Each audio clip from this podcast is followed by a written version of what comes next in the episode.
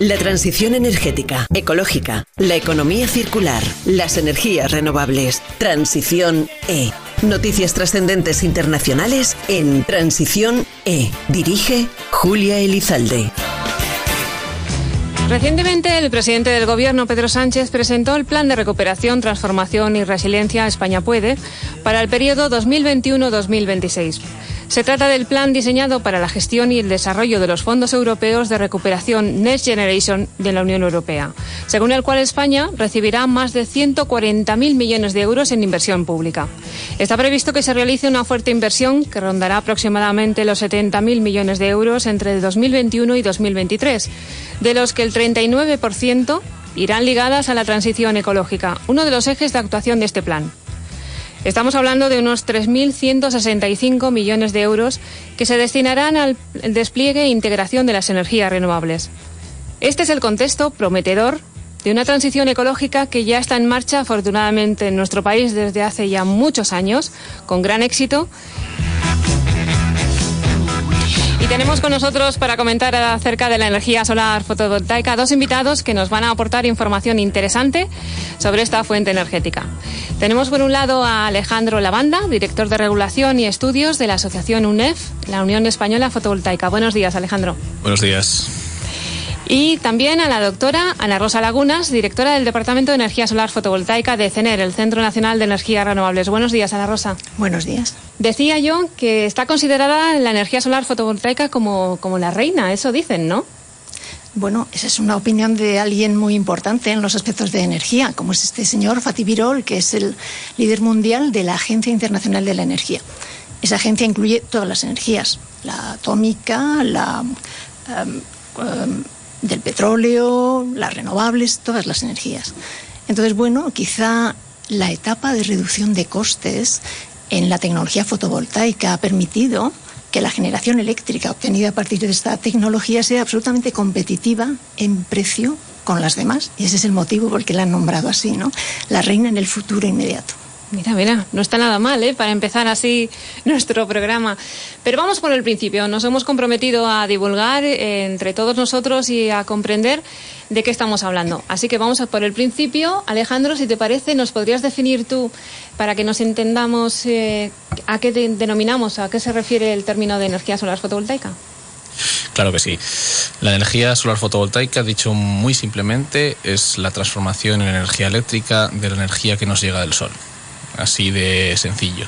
En concreto, se parte de la energía que está en la luz difusa, la luz de, un día eh, nublado, de un día con un poco más de luz. No necesita directamente la incidencia del rayo directo de, del sol, sino simplemente la luz, la incidencia de la luz y con eso eh, genera una electricidad eh, una, con una tasa de eficiencia, digamos. Si le llega eh, un 100% de esa energía solar, pues un 15, un 18%, un 20%, según la eficiencia del panel fotovoltaico en cuestión, tras, traduce esa energía solar que le llega en energía eléctrica que luego todos podemos consumir en nuestras casas o en nuestra industria.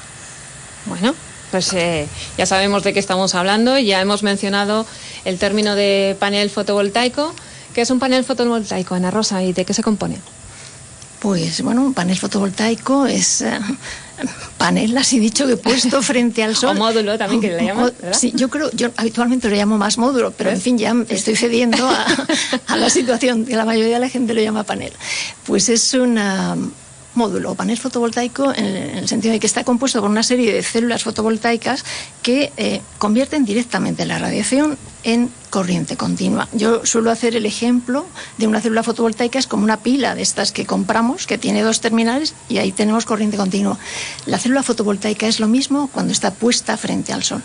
Entonces, cuando unimos unas cuantas típicamente en los paneles habituales, 60 y 70 por ahí, células fotovoltaicas, dependiendo, hacemos un circuito y entonces podemos obtener módulos fotovoltaicos que sería la combinación de todas esas células que puestos al sol en unas condiciones determinadas, em, estándar, pues pueden dar 400 vatios, 500, el super récord en un módulo muy grande 600. Eso es muy importante porque, bueno, es, es modular, puedes tener desde muy poquita energía, como puede ser lo que alimenta una calculadora, hasta pues megavatios, ¿no? Y plantas grandes. Y luego visualmente, para que la gente también nos entienda, la que nos está escuchando, eh, yo suelo decir a veces para los, los que no, no han visto, incluso no, saben diferenciar de uno térmico, de uno fotovoltaico, es que digo, el fotovoltaico como se compone de células viene a ser como un panel de abeja, ¿no? Por decirlo como una referencia visual que tenemos más común así, porque como las células tienen que estar juntas ahí trabajando en equipo, ¿podría ser Ana Rosa? Sí, sí, bueno, eh, si lo han visto... Bueno, la fotovoltaica ha cambiado mucho. hay distintas tecnologías. Entonces, la mayoritaria y probablemente la que han visto ustedes la mayoría es una tecnología que es de silicio cristalino a partir de olea. Y es una, un módulo que típicamente es como azul oscuro y, bueno, a veces tiene unas rayitas de metalización delante, otras veces no, es absolutamente plano. Entonces, en los avances que se están haciendo ahora, lo que se tiende es a que sea absolutamente uniforme de manera que se aproveche para absorber radiación toda la superficie, absolutamente. Ya no hay ni separación entre células.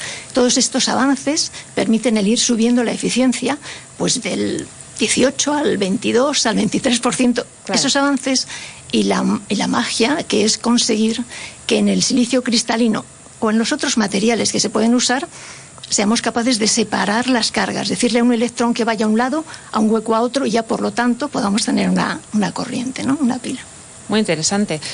Y estábamos hablando de eficiencia, eficiencia eficacia, rendimiento. Eh, se ha abaratado mucho en, tema de costes, precisamente el rendimiento de los módulos. Alejandro, ¿cómo estamos ahora mismo en esos estándares? Pues eh, no es que se haya abaratado mucho, es que se ha abaratado un orden de magnitud que es difícil de imaginar en otros elementos de la vida, en, otros bienes de consumo o en otras partes de la economía. El coste de un panel se ha reducido un 90% en los últimos 10 años. Es decir, que el panel que antes comprábamos por 1.000 euros, ahora lo, lo estamos comprando por 100. Es decir, ha bajado un orden de magnitud eh, el coste del panel y eso es el verdadero elemento disruptivo que, existe detrás de esta tecnología, además de los componentes, digamos, de sus características de modularidad, de facilidad de instalación y demás, el hecho o el, principal, la principal palanca que le, la empuja o la sube a esa posición de, reinado, que le pone la corona que estábamos diciendo antes, este es esta reducción tan impresionante de los costes. Eh, los costes, eh, bueno, se han reducido, pues, esos avances tecnológicos que, que comentaba Ana Rosa y además pues, un ritmo de instalación, una mejora en la instalación, lo que se llama la curva de aprendizaje, que es que a, base de instalar eh, más, más potencia se van reduciendo los costes. Eh, y esto es lo que ha hecho que ahora mismo pues eso, sea la energía más barata de la historia, eh, que no es poco. Y asimismo la más asequible para cualquiera, ¿verdad? Cualquiera puede tener un, un módulo, un panel fotovoltaico en casa. Sí, el hecho de que sea tan barata, eh, aunque obviamente afecta la economía de escala o las economías de escala, que son un principio por el cual eh, al mayor cantidad de un cierto material o de un cierto bien, como puede ser un panel fotovoltaico, en la compra masiva o en la fabricación masiva, obtenemos unos, rendimientos, unos costes decrecientes a nivel unitario. Es decir, si compramos solo unos tres o cuatro paneles para casa, siempre va a ser más caro que si compramos 3.000 o 4.000 o 40.000 para para una gran central o una gran planta. Pero aún así es tan competitivo que sigue siendo más barato la instalación de un panel en nuestro tejado que el tomar energía de la red.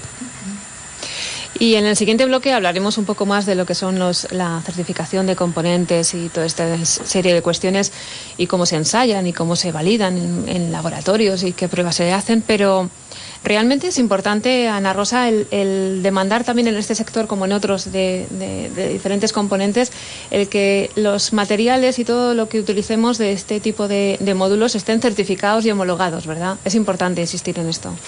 Sí, claro, es importante insistir en esto y, entender el concepto de que no se trata de un sello en, en un formulario, sino de que el producto que estemos usando ha superado una serie de pruebas eh, muy estrictas en cuanto a su funcionamiento y también en cuanto a su durabilidad, porque va a estar expuesto a condiciones muy extremas, eh, siempre al sol, al frío, a la nieve, al agua, etcétera. También entendamos que los módulos fotovoltaicos se instalan alrededor del mundo y no es el mismo ah, el estrés añadido en el desierto del Sáhara que en la Europa central. O sea que cada módulo fotovoltaico, cada componente tiene que estar ensayado y estudiado de acuerdo a las condiciones bajo las que va a estar funcionando. Esa es una tendencia a la que se está yendo ahora, cuando anteriormente eran todos iguales. Entonces, bueno, estamos aprendiendo mucho en ese sentido pero el resumen es que ciertamente las pruebas de certificación son las que le aseguran al comprador eh, que el módulo le va a durar y le va a funcionar bien.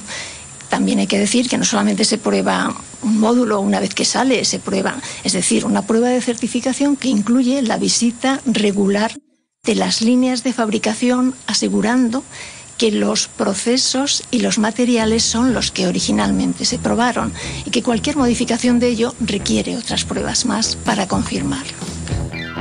Transición E. Dirige Julia Elizalde. La transición energética, ecológica, la economía circular, las energías renovables en Transición E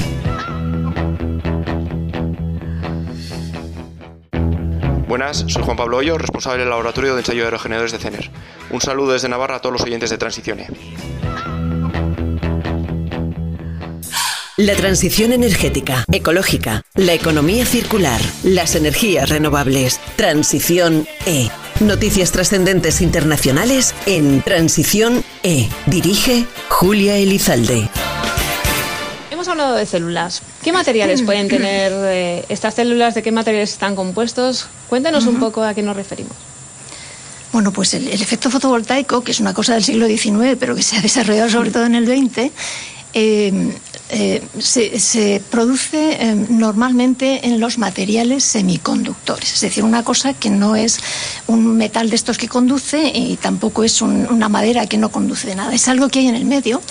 Entonces, Su estructura nos permite separar las cargas y poner en un lado las positivas y en otro las negativas. Entonces, el material eh, utilizado habitualmente es el silicio, el silicio mm, en teoría, el silicio cristalino a partir de oblea es ahora mismo el 96% de la fabricación a nivel mundial.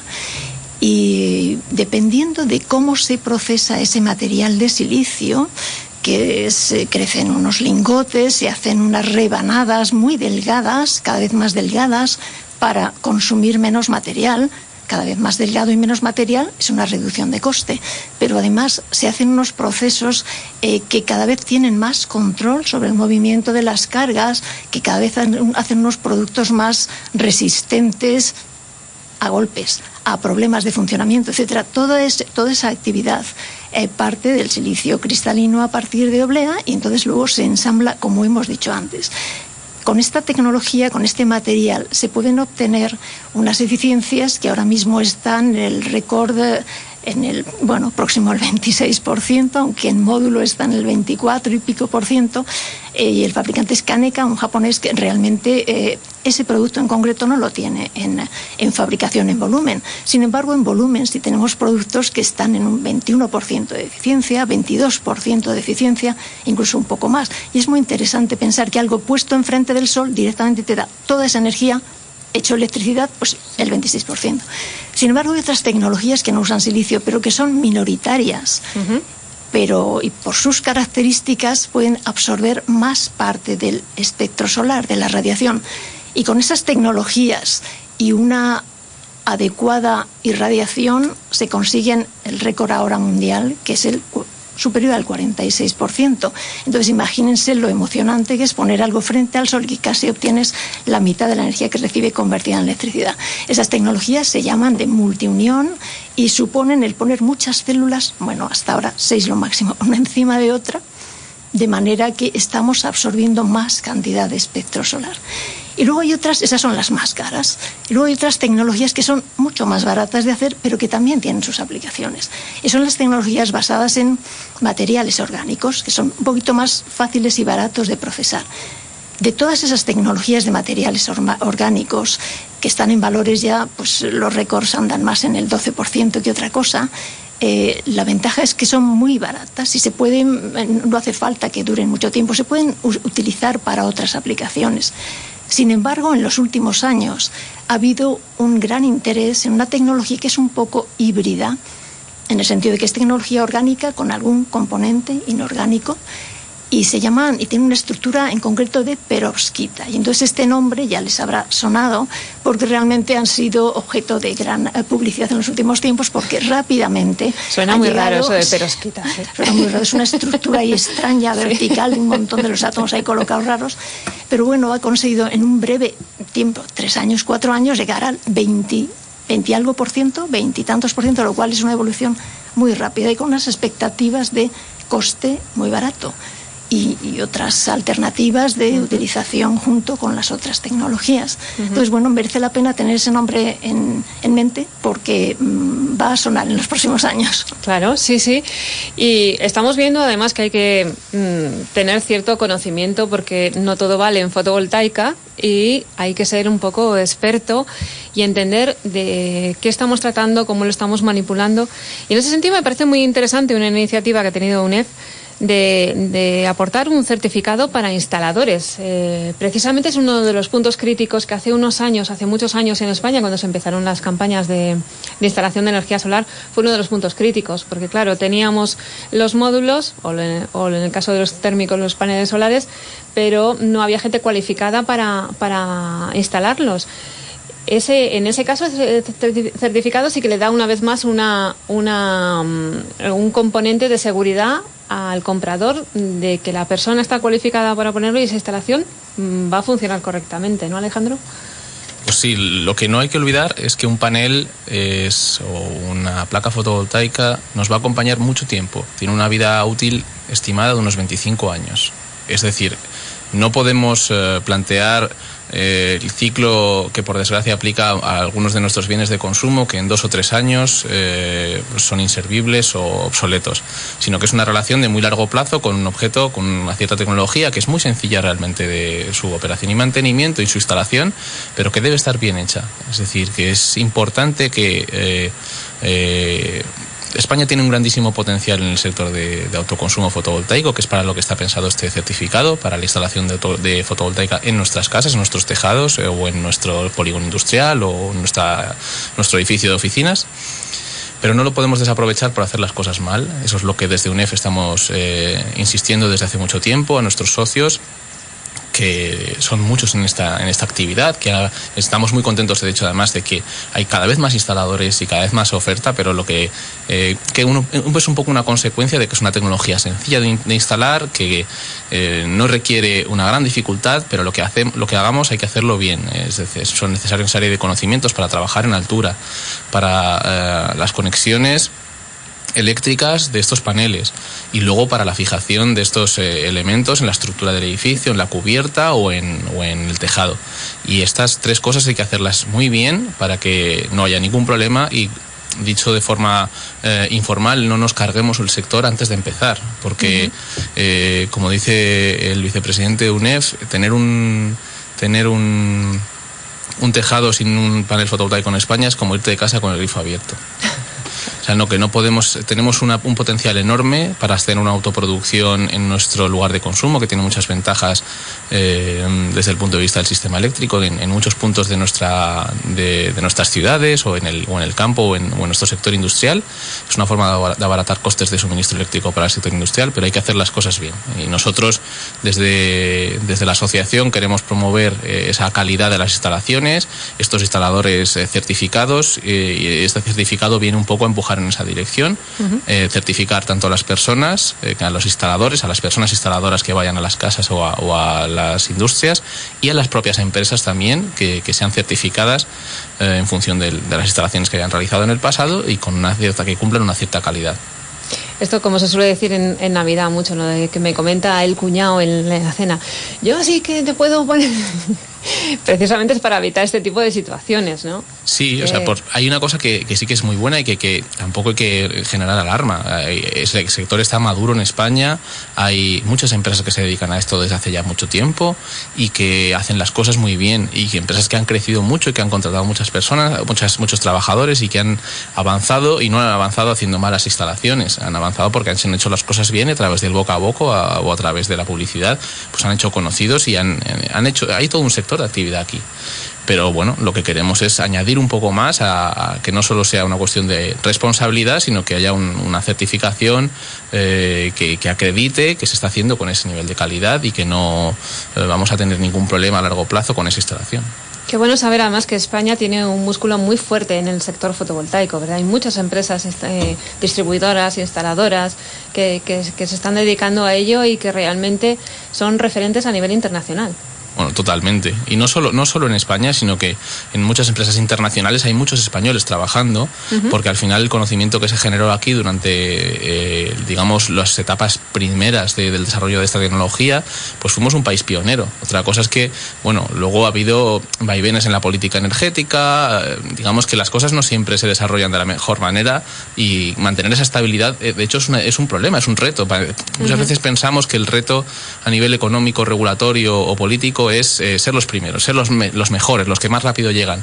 A veces el reto es mantenerse. Y yo creo que es de hecho justo el reto que tiene España por delante ahora mismo, aprovechar esta posición de liderazgo que tenemos, eh, este, este gran potencial económico y este sector que genera muchos puestos de trabajo y de forma eh, seamos respetuosos, conscientes de este potencial para que con un desarrollo estable podamos mantener y crecer y, no, no, no, digamos tengamos pasos atrás, sino que todo sea hacia, hacia adelante. Bueno, en eso estamos trabajando todos, ahí, ahí seguimos. Me hacía gracia antes, Ana Rosa, cuando estabas, eh, cuando estabas describiendo lo de la célula, porque con las manos ibas haciendo como quien, quien coloca unas láminas, ¿no? Y efectivamente hay que decir a los oyentes que las células eh, se superponen capas, ¿verdad? De, de materiales y que, que, así al final es lo que, lo que compone la célula. Claro, efectivamente. Estabas haciendo el gesto antes con la mano. Sin, querer. Ah, claro, porque se entiende que hay el material donde conseguimos separar cargas y lo hay que sacar por un lado unas cargas, por otro lado otras. Esa es la, manera fácil de verlo. Pero bueno, efectivamente, así, así es la, tecnología y, tiene muchísimo interés este tipo de tecnología y no solamente esta de la que hablábamos de más, que es, que es rígida, la tecnología del sitio cristalino a partir de vida y otras tecnologías flexibles que por lo tanto permiten la aplicación en eh, superficies curvas, superficies eh, con, esquinas, otra serie de aplicaciones interesantes ahora mismo que la fotovoltaica ya ah, eh, no se piensa únicamente como un elemento para estar en grandes plantas, sino que la tenemos y la podemos aplicar en distintos entornos. Por ejemplo, eh, estábamos, estaban hablando um, anteriormente del autoconsumo, es decir, la fotovoltaica sobre los edificios. Sobre los edificios en los tejados está muy bien y se ponen los módulos fotovoltaicos, sin embargo, eh, la fotovoltaica puede estar integrada. La integración arquitectónica de la fotovoltaica implica que el módulo fotovoltaico ya no es un módulo, sino es un elemento constructivo. O sea, es un trozo de pared, es un trozo de pared fotovoltaica y por lo tanto sustituye a la pared que normalmente tendría el edificio es fotovoltaica o es una ventana y es una ventana fotovoltaica y sustituye al vidrio habitual de la ventana o es un parasol o es puede ser un montón de elementos dentro de un toldo, dentro de un edificio. Entonces esto se llama integración arquitectónica de la fotovoltaica y es un añadido importante para que no pensemos que solamente es ir ocupando ahí el espacio y poniéndolo. Es un uso dual del espacio. Por ejemplo, una cosa que es el, el último berrido en estos temas está llegando y aprovechando la ventaja del coche eléctrico que ya todos queremos ver en las ciudades, es la integración de la fotovoltaica en los vehículos. Es decir, ahora mismo ya hay desarrollos importantes en Europa Central, en Japón, en China, por supuesto, en los que la fotovoltaica, el vehículo tiene sus, la parte superior, el capó, las puertas, con fotovoltaica, con células fotovoltaicas integradas, de manera que cuando está aparcado y al sol, pues está cargando sus baterías. Y también cuando va, cuando va rodando, si está al sol, está cargando sus baterías. Nos podemos imaginar que alguien que va andando por el desierto va evidentemente con un vehículo eléctrico y puede ir andando hasta que se acabe su batería por la noche, Mm, espera y luego al día siguiente, en cuanto sale el sol, ya puede continuar. ¿no? Imaginemos lo importante que puede ser el que casi sea autónomo en un entorno con una cierta radiación. Hay simulaciones ya desarrolladas en Europa Central, en Holanda en concreto, francamente optimistas con las posibilidades de no necesitar siquiera enchufar el vehículo para cargar el vehículo eléctrico para cargar la batería, sino además hacer uso de la batería del vehículo eléctrico como generador si estamos pues, en un camping o cosas similares, ¿no? Entonces, bueno, ese es otro elemento interesante, las posibilidades de integración de la fotovoltaica en consumibles, por supuesto en edificios, por supuesto en, en el campo, en la agricultura. Estamos a veces oyendo um, palabras un poco incómodas respecto a la fotovoltaica, haciendo uso de ámbitos agrícolas. Bien, otro desarrollo de última hora, uh, bueno, de última hora ya cuatro años más o menos, en Centro Europa, por ejemplo en Holanda, tienen poco sitio, uh, está relacionado con el uso dual del espacio agrícola para poner fotovoltaica también. Transición E. Dirige Julia Elizalde. La transición energética, ecológica, la economía circular, las energías renovables en Transición E.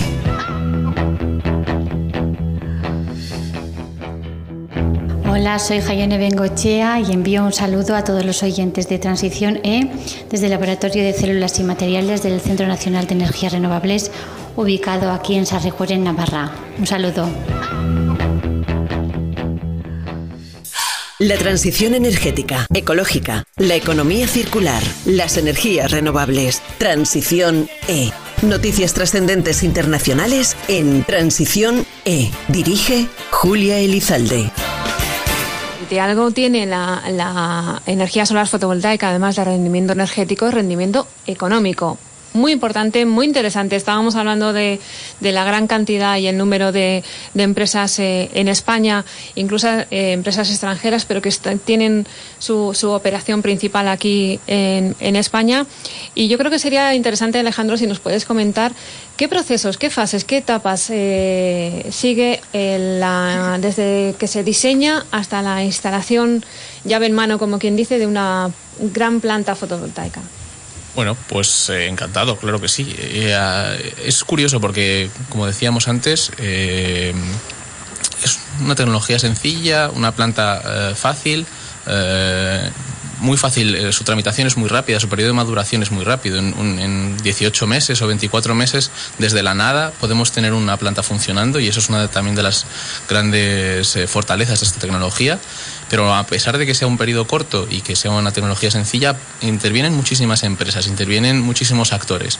Antes del diseño puramente está lo que se conoce como el desarrollo. El desarrollo eh, es la actividad de tramitación administrativa, obtención de los terrenos y eh, ubicación. Establecemos una serie de, ubicaciones, eh, conseguimos el acceso a la red eléctrica para poder verter nuestra energía una vez que estemos produciendo, eh, negociamos el derecho de uso de los terrenos en los que nos ubicaremos y construimos y avanzamos en los procesos de autorización administrativa y autorización ambiental. Digamos que todo ese proceso es el desarrollo. En ese desarrollo pueden aparecer eh, ya la figura de la ingeniería ambiental, que nos va a hacer eh, la evaluación ambiental del terreno, ya va a aparecer eh, un eh, digamos interlocutor para comprar esos o alquilar esos terrenos. Ya va a aparecer la figura probablemente de los abogados porque van a tener que hacer esos contratos para, para el derecho de uso de los terrenos.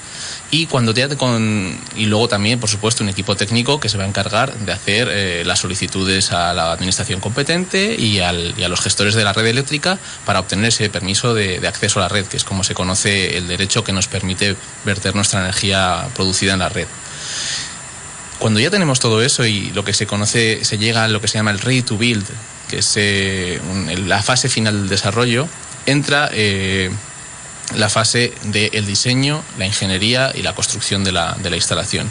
Y ahí, por supuesto, pues eh, entran eh, los, los, del gorro, los del casco, y pues, habrá un diseño, de, de, un diseño básico de la instalación por parte de la ingeniería, un diseño de detalle, eh, y también aparecerá lo que, sea, lo que nosotros llamamos es un anglicismo feo, que es el EPCista, que es Engineering, Procurement and Construction, es el que se encarga de la ingeniería, la compra de los equipos y la construcción de la instalación. Y ahí es donde se va a producir como la mayor Uh, incidencia en empleo, que es cuando uh -huh. vamos a tener que construir en periodo de unos meses la instalación. Si estamos hablando de que ese desarrollo pues, nos lleva también, en total, estamos hablando de unos 18, 24 meses para tener la planta operativa, pues eh, hablamos de que unos 6-12 meses hacemos esa tramitación y los 6, 5 o 6 meses restantes haremos esa construcción, esa construcción que, requerirá pues, eh, hacer la compra de los equipos, el transporte de los equipos que no se fabriquen en España y, el traslado de los equipos que sí que se fabrican en España, llevar todo al sitio y construirlo. Y una vez que lo tenemos construido, conectaremos la instalación a la red eh, y eh, que ya entrará la gestión puramente del activo eléctrico en, en juego y eh, haremos unas pruebas de conexión eh, y luego haremos todo el proceso, digamos, administrativo que requiere eh, el, formar parte del sistema eléctrico desde el punto de vista de la compra-venta de la energía y la participación en el mercado eléctrico. Y una vez que estemos ahí, estamos produciendo, estamos vendiendo nuestra energía y el resto de tiempo de vida útil del proyecto, que son unos 25 años, pues estaremos operando esa instalación desde el punto de vista de la optimización de la venta de su energía y además desde el punto de vista de la gestión técnica de, ese, activo, que es un activo físico y que tenemos que mantener, se, habrá averías que tendremos que resolver y tendremos que, operar. 25 años, no hay muchos eh, componentes que nos avalen esa durabilidad, ¿eh? 25 años, Ana Rosa, nada menos. Por eso eh, también eh, me consta, en el laboratorio de ensayo de módulos fotovoltaicos de CENEL se realizan una serie de pruebas precisamente a los módulos para certificar y validar, en su caso, que esa durabilidad se va a producir y con qué eficiencia y con qué eficacia. Eh, ¿qué ¿Cómo son esos ensayos? ¿Qué, ¿Qué, es exactamente cuando decimos que pasa un proceso? ¿A qué nos estamos refiriendo? pues hay, hay varias... Um, hay varios tipos de ensayos. Esencialmente hay unos ensayos iniciales que lo que suponen es eh, aplicarle al módulo una serie de, tensiones um, que van a representar un tiempo de duración en el exterior. Por ejemplo, lo que se dice es un envejecimiento acelerado, es decir, simular los 25 años idealmente, eh, pues aplicándole variaciones en temperatura, aplicándole tensiones mecánicas, aplicándole radiación, aplicándole calor húmedo.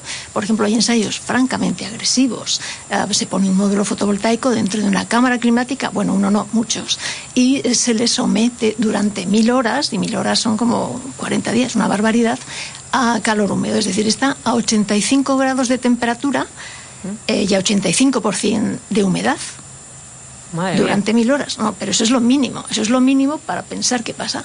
Eh, lo que se hace a todos los módulos. Cuando un módulo fotovoltaico va a estar en un entorno específicamente más agresivo relacionado con la temperatura la humedad, pues se le eh, pueden hacer otras pruebas mucho más extremas o aumentar la duración de la duración de ese tipo de ensayos. Pero luego hay otra parte muy interesante y relacionada por ejemplo, con los módulos que están en, un, en, un, desierto. Pongamos el desierto de Atacama en Chile a 3.000 metros de altura, que durante el día tiene una radiación intensa y mucha radiación ultravioleta. Por Estamos sintiendo ese calor cuando nos has trasladado a Chile. Y entonces por la noche, de repente la temperatura baja muchísimo, de manera que hay, hay unas dilataciones durante el día, unas contracciones durante la noche, y todo eso, mm, pues eh, durante 25 años, bueno, mm, de momento todavía eso no está probado porque allí llevan instalados como 5 o 6 años pero bueno, digamos que hay que ser capaces de hacer un estudio que permita simular unas, eh, establecer unas pruebas que simulen esa condición para que los módulos duren. Bueno, los módulos, los cables, los seguidores, por ejemplo, ahora mismo, en el, claro, nos imaginamos el desierto chileno, ahí el sol, todo eh, con ningún tipo de problemas de, de, sombreamiento, ni, ni, de clima, ni de, ni, de, eh, ni de nubes, si cabe. Entonces, el problema y la ventaja es la última ah, tecnología que se está montando relacionada con seguir un poquito al sol. Vamos a poner el sol, en lugar de tener ahí el módulo en la condición óptima. Por cierto, en Chile, al contrario de aquí, el módulo tiene que mirar hacia el norte no hacia el sur, para tener la condición óptima. Tenemos los módulos allí puestos, entonces lo habitual eh, podría ser ponerles en ángulo óptimo mirando hacia, hacia el norte, estamos en Chile, pero por ejemplo la alternativa es decir, vale, eh, con esto vemos que el sol se mueve sobre nosotros, pero podemos hacer algo un poquito más, más fácil, podremos mover el módulo un poquito de este a oeste, mm, enfrentándolo un poquito a cómo oh, sale el sol y siguiéndolo al centro del día y volviendo ah, hacia el oeste cuando acaba el día. Eso se hace con unos equipos que ya se llaman seguidores a, un eje y bueno, en determinadas circunstancias esto es una gran ventaja respecto del tener el módulo directamente fijo frente al sol. Entonces, este tipo de productos también es algo que tiene que ser probado y comprobado, puesto que todos han de estar expuestos durante los 25 años a estas condiciones. Evidentemente, todo esto se consigue porque además los productos expuestos en el exterior tienen un pequeño mantenimiento. Es decir, por ejemplo, los módulos fotovoltaicos, y estoy yéndome al caso del desierto porque es casi lo más extremo y lo que vemos por ahí, grandísimas plantas, ¿no?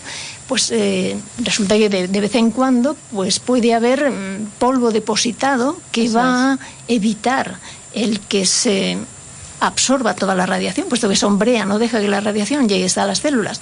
Entonces hay actividades de limpieza regular. Es curioso ese también ese concepto, claro. Las tormentas de, arena, por ejemplo, claro. Claro, por ejemplo, si nos vamos al, Golfo Pérsico, allí tienen también unas condiciones de radiación muy interesantes, una humedad también elevada y compleja en algunos sitios, y además tormentas de arena. De manera que ello es, es dificilísimo, y entonces todos los estudios relacionados con evitar el el soiling, es decir, el cementado de la, del polvo y de la arena sobre los módulos, son ahora básicos. Entonces, todos esos estudios tienen que ver con aplicación de materiales sobre los módulos, tienen que ver con mantenimientos específicos, tienen que ver con desarrollos muy asociados a cada una de las ubicaciones, como estábamos hablando antes. Lo que estamos aprendiendo hoy de, de todo lo que tiene que ver con la energía solar fotovoltaica. Y eso nos lleva también a poder afirmar y dejar a todos nuestros oyentes tranquilos de que estamos hablando de certificaciones de los instaladores. Estamos hablando de que todos los componentes eh, de un módulo, las células, todo sufre un proceso de validación en laboratorio a escala que se hace de una manera muy rigurosa por parte de, de tecnólogos y gente especializada. Por lo tanto, Alejandro, ese miedo que suele tener la gente y que es humano, pero que hay que evitar, es el decir pues que va a tener cierta, cierta contaminación, residuos. Eso no existe porque estamos viendo además y nos estáis explicando cómo es todo el proceso antes de que eh, se ponga en marcha una instalación, ya sea pequeña o de una gran planta.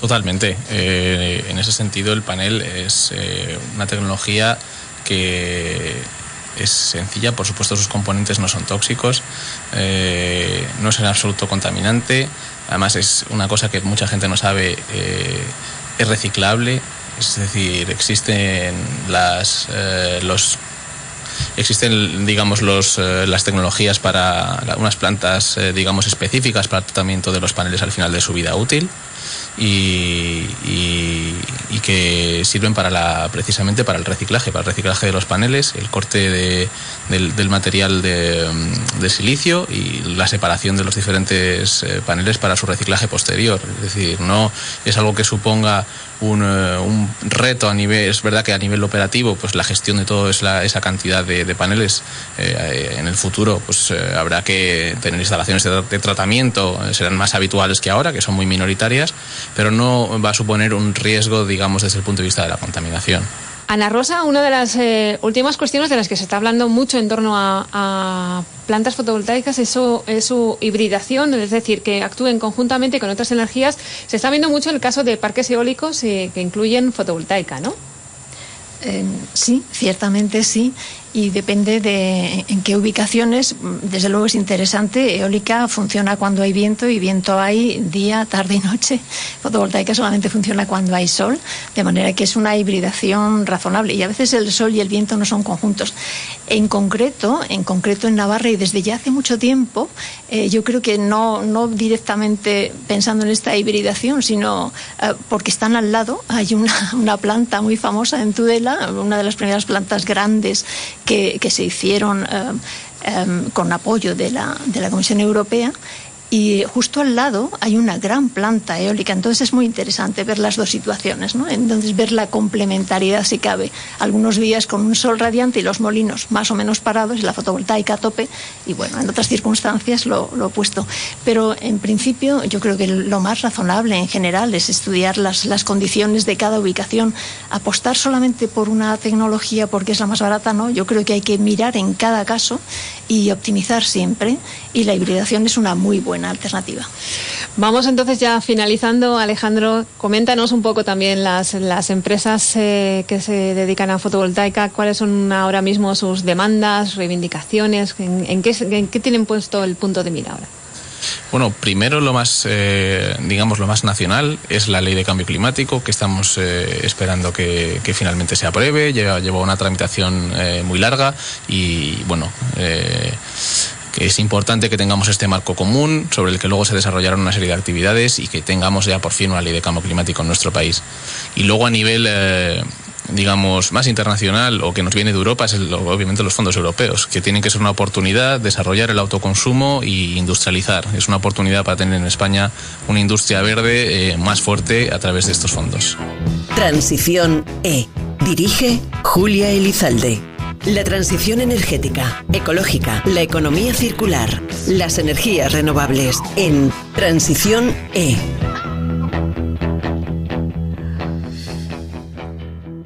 Hola, soy David Sánchez y envío un saludo a todos los oyentes de Transición E desde el Centro de Biorefinería y Bioenergía de CENER que está ubicado en Aoiz, Navarra.